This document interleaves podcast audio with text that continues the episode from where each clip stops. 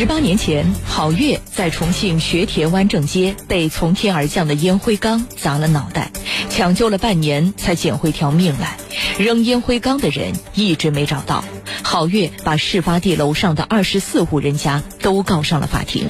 法院最后判决，其中二十二户每家赔偿郝月八千一百多元，总计十七万多。这起案子被称为“高空坠物第一案”，也被认为推动了侵权责任法关于高空抛物实行连坐的立法。立法得到了推进，但争议声还在。铁坤马上讲述。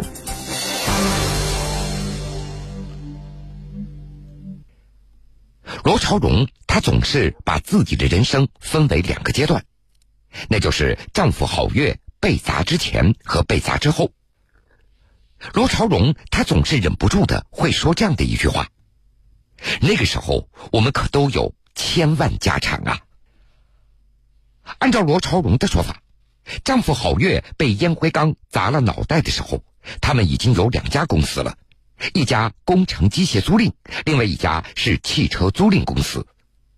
事发的时候，大女儿都十几岁了，小女儿还在肚子里。当时夫妻两个已经不住在重庆天正湾街了，只不过丈夫郝月那天跟老相识的朋友在天正湾街六十五号、六十七号的楼下摆起了龙门阵。谁知道，突然不知道从哪飞来一个烟灰缸，重达三斤多，是玻璃做的，直接砸到了郝月的脑袋上。二零零零年五月十号，也就是事发的那天。罗朝荣并不在事发地。当她赶到医院，看到正在抢救的丈夫郝月的半个脑袋已经砸出了一个洞，在昏迷了七十多天才醒过来。那个时候家里还有那么多工地需要照看，罗朝荣还要照顾丈夫，亲戚们都出动了，轮流在帮着这个家庭。九十年代，罗朝荣和郝月夫妻两个开始创业。他们经营着六台出租车，每天是早出晚归。后来，他们又开始尝试着做工程类的生意。在罗朝荣的眼中，丈夫郝月原本就是一个普通的工人，而他自己也只是一个幼儿园的老师。夫妻两个也只是抓住了时代的机会，积累起一定的财富了。在罗朝荣看来，烟灰缸事件把夫妻两个很多未来的计划和设想都打断了。丈夫郝月在捡回一条命以后，他总是变得迷迷糊糊，记忆力也下降了，语言表达能力也有问题，经常是前言不搭后语。罗朝荣也不敢再让丈夫参加公司里的一些事务了。然而，仍然是总经理的郝月，他总是觉得自己正在恢复，问题不大。夫妻俩的关系逐渐变得不怎么和谐了，争吵那是时有发生。生意也亏损了两千多万，窟窿是越来越大。在罗朝荣的眼中，他们已经没有了东山再起的可能性了，夫妻俩的关系也越来越差了。而与之相伴的，则是成年之后的女儿在从国外留学回来之后，家里已经没有了往日的富裕，这结婚的嫁妆都已经拿不出来了。郝月被烟灰缸砸倒以后，生活在不断的下沉，变得是越来越糟糕了。罗朝荣也经常的会问自己：“我能怪谁呢？难道会怪那个烟灰缸吗？”由于扔烟灰缸的人一直没有找到，二零零一年，郝月把事发地的重庆学田湾正街六十五号六号房到六十七号三号房，总共二十四户人家。告上了法庭。罗朝荣作为代理人，面对邻居们的质问，他说：“不是为了钱，自己家并不缺钱，只是为了让大家引以为戒，让以后的人有所警醒。”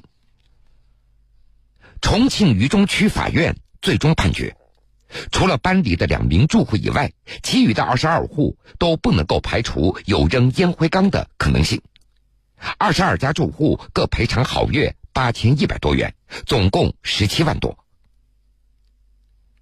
夏泽元是住在学田湾街六十七号楼三楼的一个户主，也是当年的二十二户被告之一。事发以后，他做过试验，自己家临街的窗户有一点五米的挡雨板，又有一点五米的遮阳棚。他抛一个东西，无论如何都不可能掉到郝月事发时所站的那个位置。夏泽元他参与了完整的两次庭审，一审那场持续了将近四个小时。在法庭上，二楼的邻居说，自己家窗户有防盗网，家里也没有人吸烟，而且房子也都租给了别人。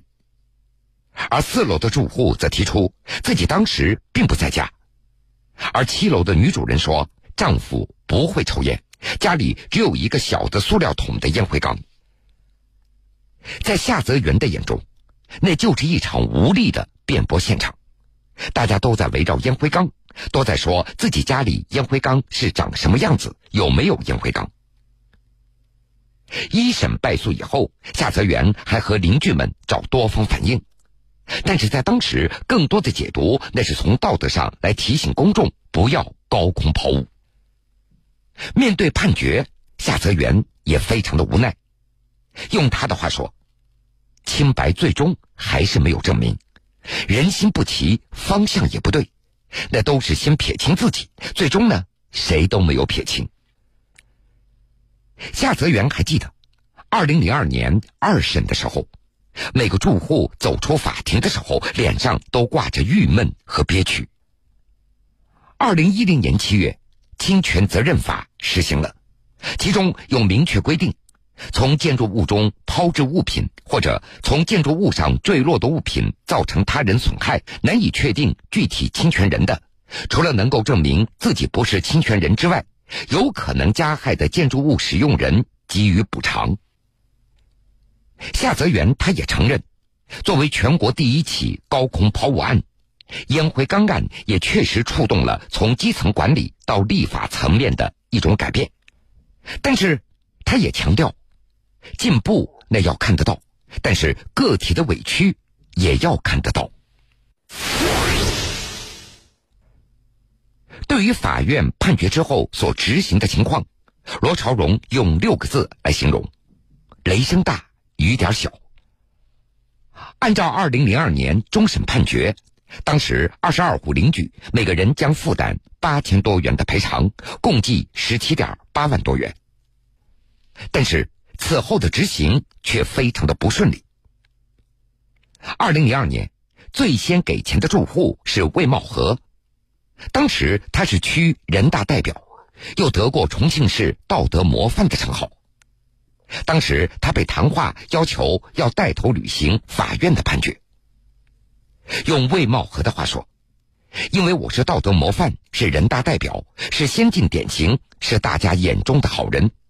我不仅帮助法官去敲门，让街坊邻居配合调查，我还说了，我早就不在那儿住了，但是我依然履行法院的判决。”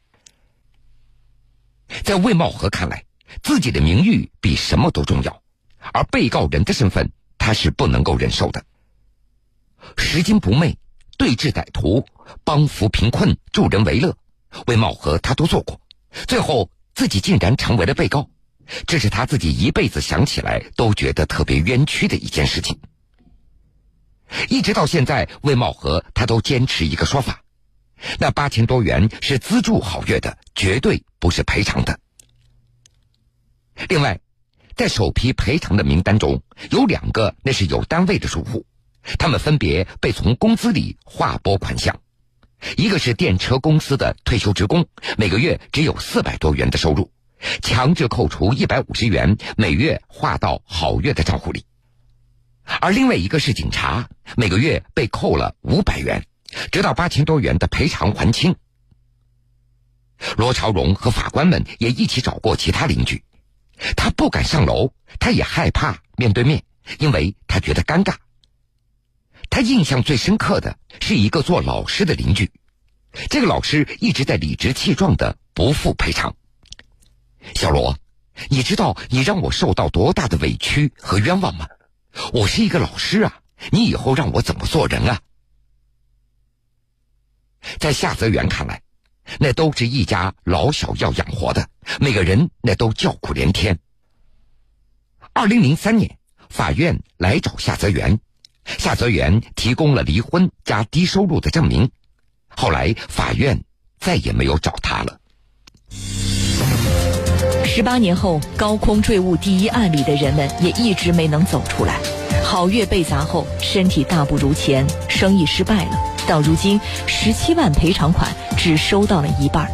那些成为被告的居民们则感觉一直被冤屈笼罩，猜疑和谣言始终充斥在那栋可能落下烟灰缸的楼房里。铁坤继续讲述。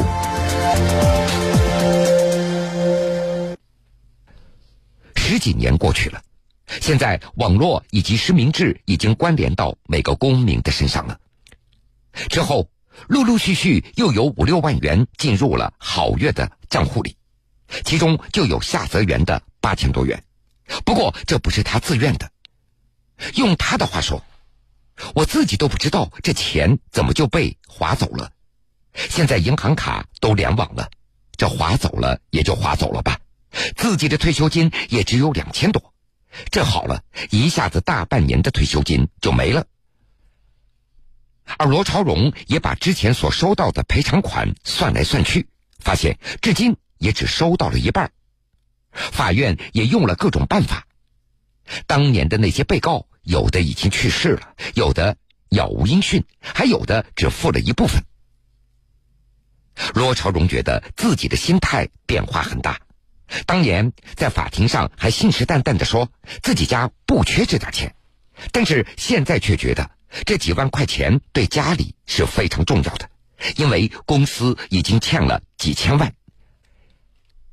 就在去年年底，又有一起高空抛物案进行了连坐式的宣判。罗朝荣就想了，现在又是互联网，又是实名制，这钱应该好要一点了吧？而郝月他不再想琢磨这件事情了，他就觉得这是自己倒霉。而夏泽元，他一直觉得警察应该继续来寻找当年抛掷烟灰缸的那个凶手。另外，还有各种各样的谣言继续在被传播着，说什么郝月当时是得罪人了，有人是故意的，还有人说那天晚上楼顶有人在进行烧烤，是那群人把烟灰缸给扔下去的，甚至还有一种说法。说当时楼上有一对夫妻正在吵架，烟灰缸是被他们给扔出来的。罗朝荣曾经还接到一个电话，说让他出四万块就告诉他到底是谁干的。罗朝荣他犹豫过，但是最终还是没有相信。二零零零年五月十号的深夜。在田湾正街开一家饭馆的马大姐听到有人在喊叫，她立马出去了，看到郝月倒在地上，血流不止，还有地上那完好的玻璃烟灰缸。随后，她叫丈夫出来守住烟灰缸，不让人碰。后来就出来更多的街坊邻居。再后来，马大姐听说烟灰缸还是因为指纹被破坏了，查不出嫌疑人。所以在马大姐看来。如果当时能够找出来那个烟灰缸究竟是谁扔下去的，也不会有那么多是非了。